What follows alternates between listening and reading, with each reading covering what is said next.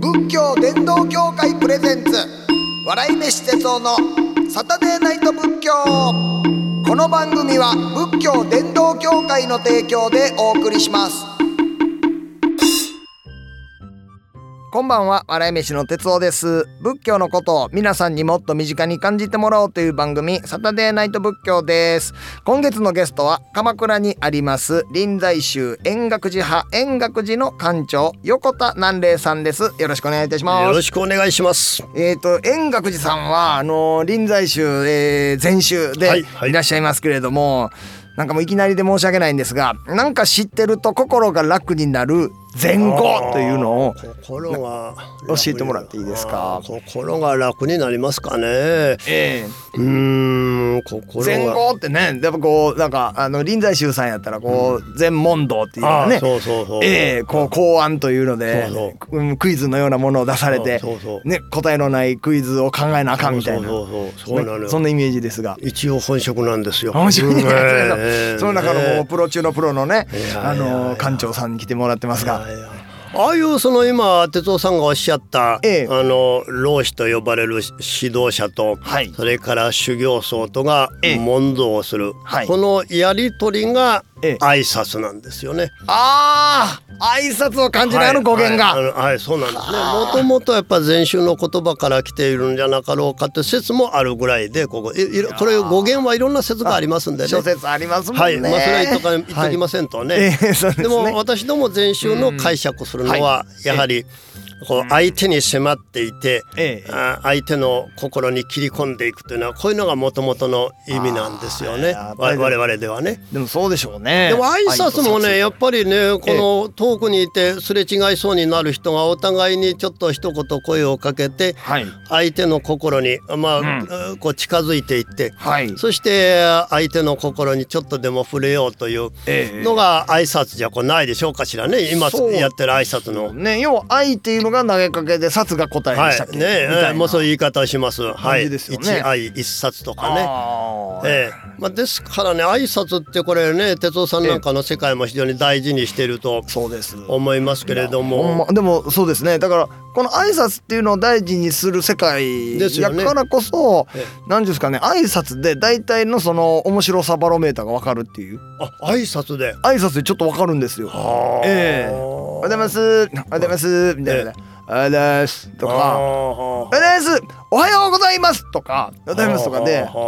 ああ面白さ分かるわーっていうのがあー何か挨拶でこの人はと思うような方いらっしゃいましたですか。あーでもねあのやっぱりそのすごくその有名なね、ええ言ったらもうあのううん言ったらすごい先輩とか、ええあのもうテレビとかしょっちゅう出はる方、っていうのはその挨拶すごくねあのなんていうんですかねあの本当にあの不純物のない挨拶で返してくれはるんですよ。あそうですか。めっちゃ気持ちいい感じでやってくれはりますね。あだから挨拶全然この人の挨拶嫌やなっていう人で、あのそういう売れてはる人っていうのはいいいてないです。なるほどね。皆さん、はいはい。はいいやほんまに気持ちいい挨拶してく挨ださい。拶を気持ちよくするということはこう、道を開いていくことにもなるのかもしれませんね。ほんまそうやと思いますね。ええ挨拶大事ですよね。いや大事です。なんでしょうかね。ままああんまりねこんなん思ったらダメなんですけど、なんかね挨拶下手やなと思う子もいるんですよね。あーはあうんななんでこんなちょっとなんかあのなななんかなんか不純なものが入ってる感じで挨拶すんねやろなっていうなるんですよあれ。ななんなんですかね。ええうんまあいや結構我々の業界ではまあ言われることですね。あやーっぱり挨拶のすがすがしい方っていうのは、ねえはいはいはいやっぱり売れはんねんなっていうのが、まあ、よでく言すかわれらます。挨拶という言葉を挙げておこうかなと思いましたね。これが、えー、前後、ねえはいはい。心が楽になる前後っていう、はああ確かに、ねえ挨拶を気持ちよくやっぱ楽、こ心が晴れますよね。うん、あれ臨済宗さんはあのペチンとされるあやりますはいあありますか、はいはいけけけ計作という、ね。計作はでいすか、はいなんか宗派によって言い言い方違うんですよねあそう教共作といえば、ね、共作はいはい。臨済宗さんだったら計計作作はいはい。なんかその検索のなんか意味っていうのもうなんか深い意味があったりするんですか。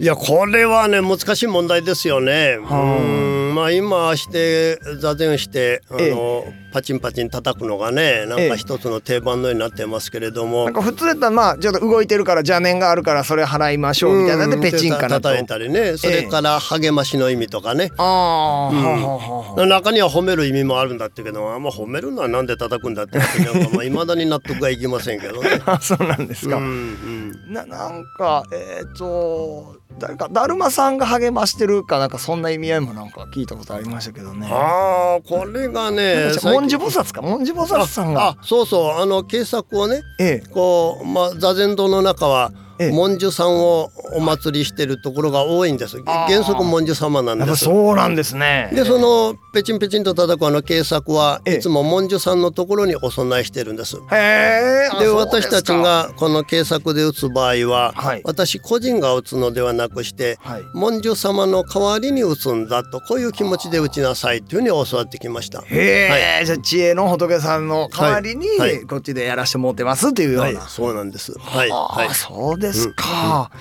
ね、文殊菩薩さん、で、こう三人よれば文殊の知恵っていうようなね、そのすごい知恵の仏さん。そう、知恵の仏様。ですもんねやっぱり座禅をして、ええ座禅をしてね、無念無想とかと言いますけどね、やっぱり正しい知恵が、あええ湧いてくるというのかな。はい。うん、それが大事なところですから、あーそれであの文殊菩薩を座禅堂のご本尊にするというのがなるほど。基本はになってるんです。はい。あ、はい座禅でもやっぱりそういう知恵っていう部分があそうなんですね。重要な、ええ何も考えないんじゃね、はい僕はまあ座禅したってしょうがないんでね。そっかでも確かに公安というそんなね謎謎みたいなの出された時はもう知恵知恵ですもんね。ああまあね。なんとか知恵ね振り絞っはてい答えはい探しますもんね。はいはいははい。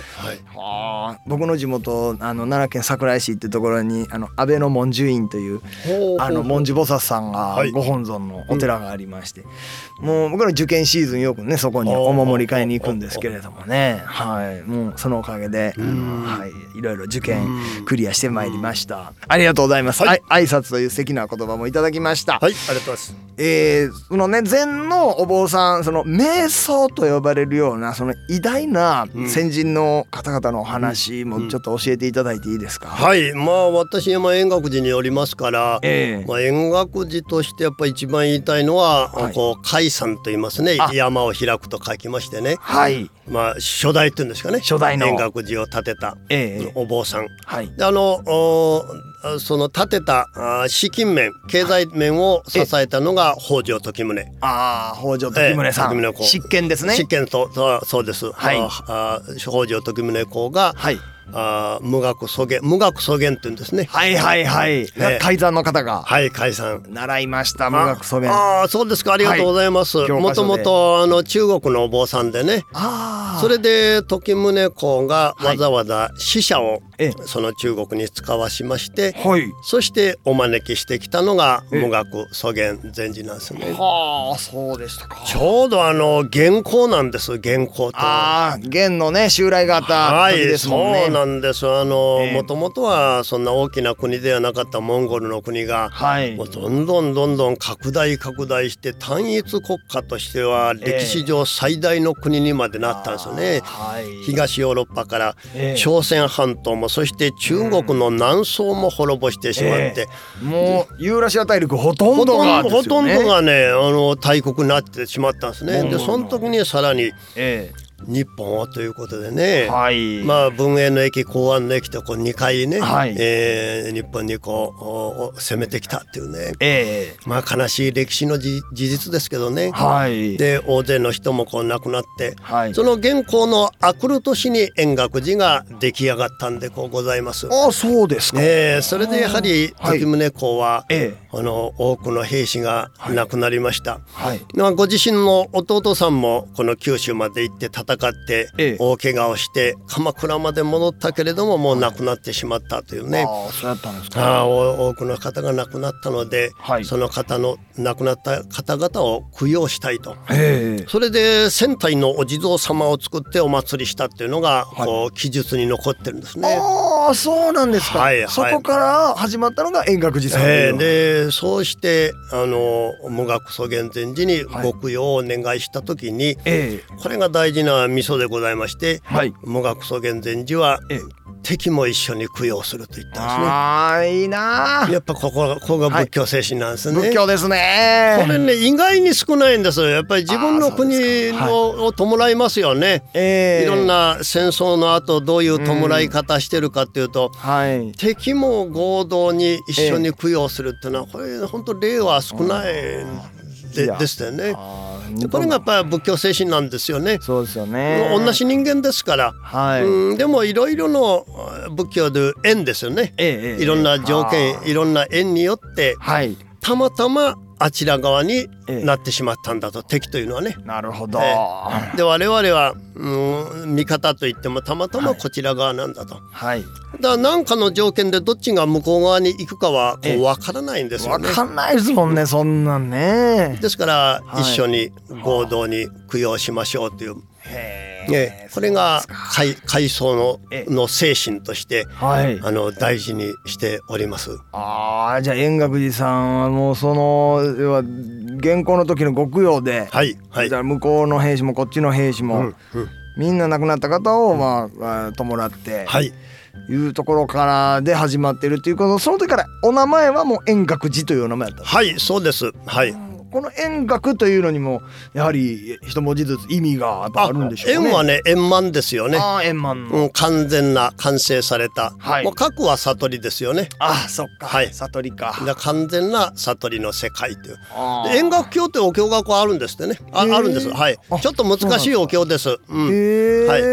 で、まあ、これ伝説ですけれども、はいこの。お今円覚寺にああるところをええ寺を作ろうと思って、はいこのどっか掘ってたらね、はい円楽教が出てきたとへえ。まあそれで円覚寺にしたんだってこれはまあ伝説だと思いますよ。ああなるほど、えーよよ諸説あくるよくある言い伝えでね。はいはいはいはい誰それがぶっしゃりを握って出てきたとかそんな感じのはあはあねはいに近いあれですかね。はいへえ、まあ、あとはそう今ぶっしゃりって言われたからぶっしゃりもいただいてるんですね。あそうですかこれはね源実朝公ですね。源へーのだから円覚寺よりができるちょっと前ですね。前ですよね源実朝公が中国にまた使者を使わして、はいえー中国に伝わっていたぶっしゃりをええ鎌倉にいただいて。へえで源実朝公が建てたお寺にお祭りしてたんですけれども、はいまあ、源氏はご承知のように3代で滅んでしまいましたから、はいこれ残念ながらね源氏の建てた寺ってのはだだいぶこのお滅んでしまったんですよねあそうなん残です念かながらね、まあ、残ってるところもありますけどねはい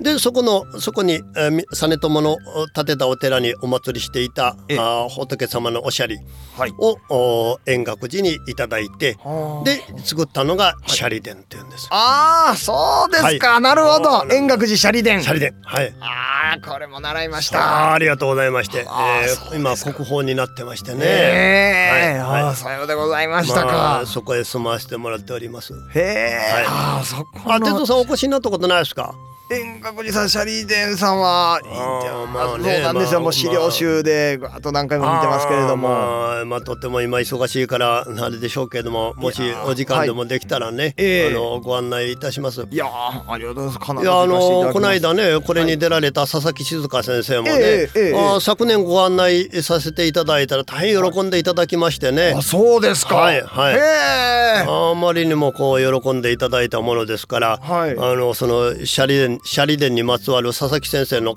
ええに解説してもらって、ええええ佐々木先生のね奥様はね建築の先生なんです。ええなんえでえでもいろんな人とごご夫婦学者なんですね。あそうなんですかそそすごいんですよ。ええええで佐々木先生にはぶっしゃりの意味を語ってもらって、はいで奥様にはこの建築としての素晴らしさをね、あーええ語ってもらったってそういうど動画を作りましてね。あど動画ですかはいはいはいええあじゃあ YouTube とかでああ見られるそうなかんそうなんです。はいあはい。それ見ますわすぐ見ますわもうじゃあ後でお教えいたします。教えてください、めっちゃおもろそうじゃないですかそうなんです。はい、えーはい。どうぞどうぞ。はい。あありがとうございます。い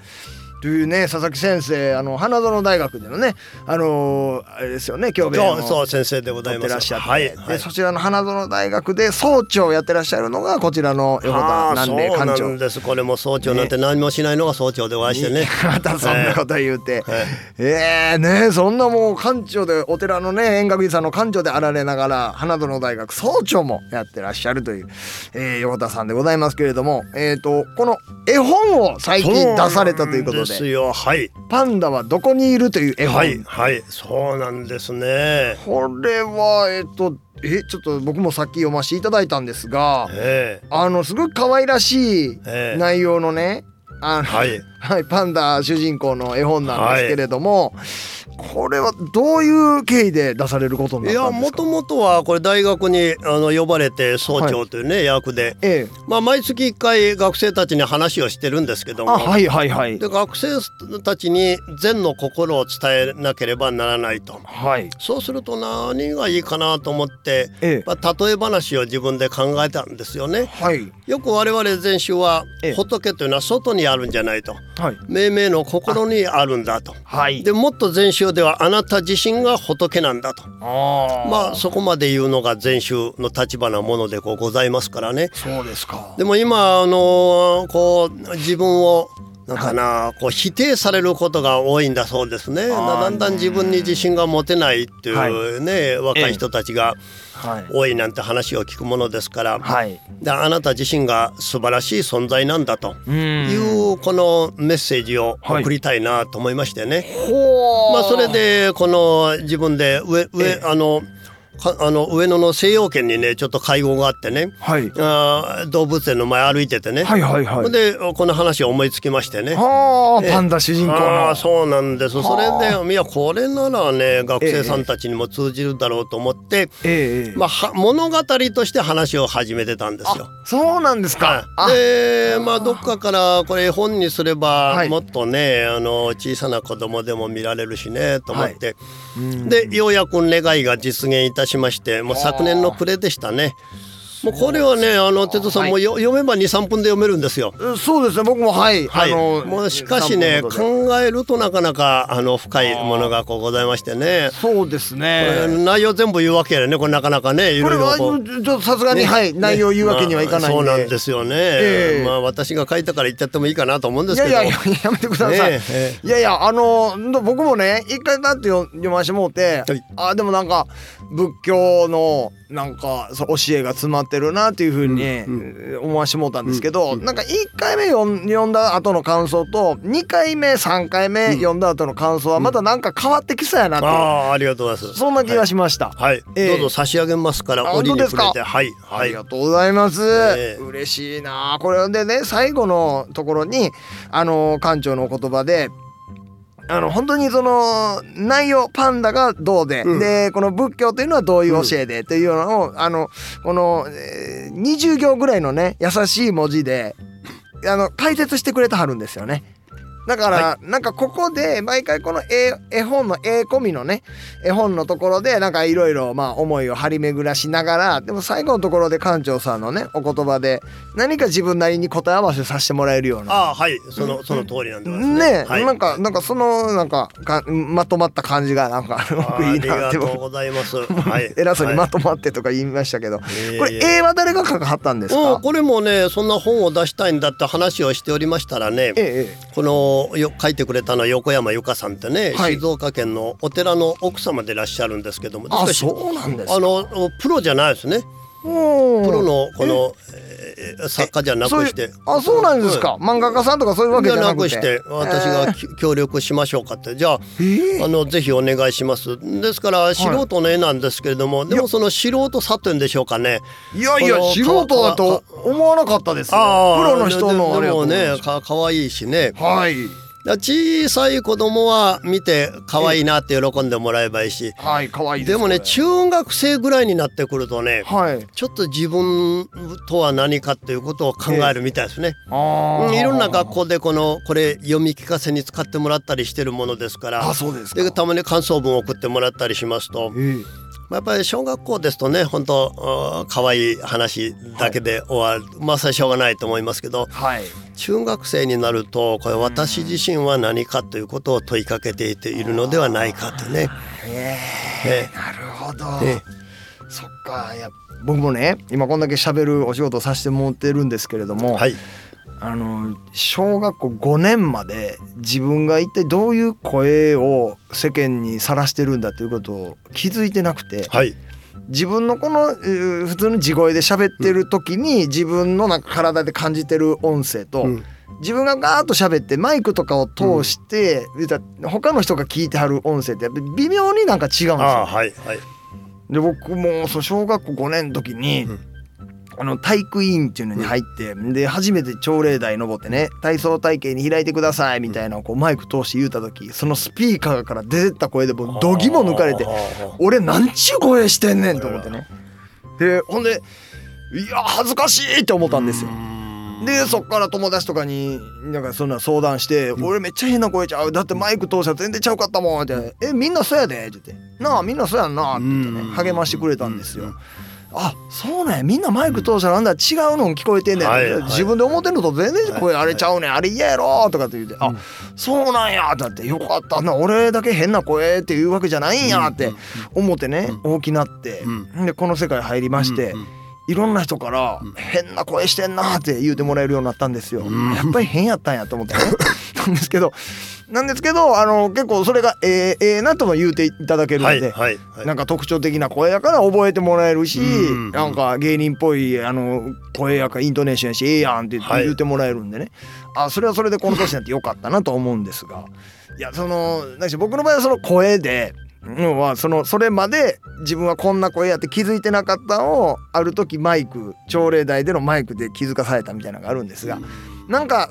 そそんなニュアンスもなんか自分を見つめるってなった時のなんかそんなニュアンスがこの絵本には詰まってるなっていうのああがねそうですね自分を見つめるね、えははいはいいはい、なんかありがとうございますいえいえいえすいませんごめんなさいうーんぜひねこれはもう皆さんね呼んでいただきたいと思いますありがとうございますはいもうちっちゃいお子さんからね、えー大きい、えー大人の方まで、えー何かね勉強になる、えー絵本だと思います制限者さんから出ておりますパンダはどこにいるという絵本でございますさあ、えーではすいませんが今回も最後に1分間のフリースタイル説法お願いしてもよろしいでしょうかはい、えー仏教にはもともとこの敵も味方もこう区別をしないという考えがこうございました。うん、身内も身内でない他人もお平等に接するという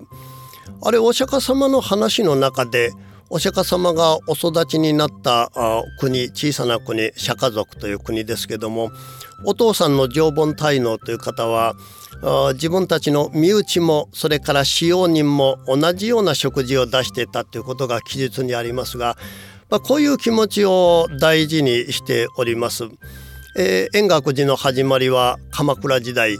元寇という元の大軍が日本に攻めてくるというあー日本が他国に侵略されるというのは本当の太平洋戦争の前を考えるとその元寇しかないんでありますがでその時に円覚寺の解散無学祖元禅寺が今申し上げたような、うん、敵も味方も区別しない身内も他人も平等に接するという、えー逆それからもう一つ恨みに対して恨みを持って報いたならば恨みはやむことがないというこれ有名なブッダの教えでございますよね。ですからいつまでも恨みに思ううん敵を恨むのではなくしてうん、戦った相手敵をも平等に供養しようというこれが円覚寺の根本精神です。で敵だからといって本当最初から敵だっていうのはないと思うんですね。何らかのやむを得ぬ状況にになって敵とならざるを得なかったわけですから人間として平等であるというこのこれが慈愛というものの根本だとこう思っております。そういう精神を大事にしているのが円覚寺でございます。ありがとうございます。ありがとうございます。もうすぐにお参り行かせていただきたいと思います。えーあのあおくあのお見えになる時あの連絡くださいねご案内いたしますから。ありがとうございあまのす。シャリ殿と一般の方が入れないようになってるものですから、ええはい、あらかじめ言っていただけませんと、はいあ、ら、特別。はいご案内いたしますあら、はい嬉しい、ありがとうございます。すいません、ほんといろんなところで、またお世話になって、ね。はい、どうぞどうすぞみ。ません。ということで、えー今夜は鎌倉にあります臨済宗円覚寺派円覚寺の館長横田南霊さんをお迎えしました。ありがとうございました。さてこの番組ではメッセージを募集していますお悩みはもちろん喜怒哀楽どれかにまつわるエピソード日々の生きにくさを感じたら軽い気持ちで送ってみてくださいハッシュタグサタデーナイト仏教もしくは番組ブログからお願いします、えーここで一つツイッターから、えーお手洗いかわやこさんがありがとうございます久しぶりにゆっくり聞けました、えーやっぱりいつ聞いてもほんま勉強になります特にイライラしてる時に聞くと、えー抜群によくて、えー自分ほんままだまだやなぁと自分を戒めれますあーどうもありがとうございますそんなん言うてもうてねすいません僕ももうほんま喋りながらまたあのお坊さんに、えーすごい話を教えてもらいながらなんかそうやな自分まだまだやなっていう風になってます自分まだまだやなと思いながらなんか自分偉いなとも思ってますけどねあー今のこんなん言うたらあーかっこええなとかねあのなおもろいなやっぱ俺おもろいなとか、ねまあ、俺一番おもろいんちゃうかとかねあー全然滑らへんなとかねあーさっきの言うてたあの例え抜群の例えやなとかねいう感じで、あの思ってます。で、まあまあ、その分その分今めてます。あーそこまで思ったらあかんとかね滑滑ってるよーとかなあかんあかんで誰も聞いてないこのラジオ誰も聞いてないよーとかそんなん言うとこ誰も聞いてないよーとかね今めてます。いやでも聞いてんねだってこうやってこれね連絡くれてんねんから聞いてるわー。すごいリスナーさん多いね多いって聞きますよ、ね、たくさん聞いてくれてはる何年何年やってんの結構続いてんもんねシーズン6すごいですよね長寿番組ですありがとうございますあーあかんあかんね今しめないとねもう明日に終わられるかもしれない明日捨てられるかもしれない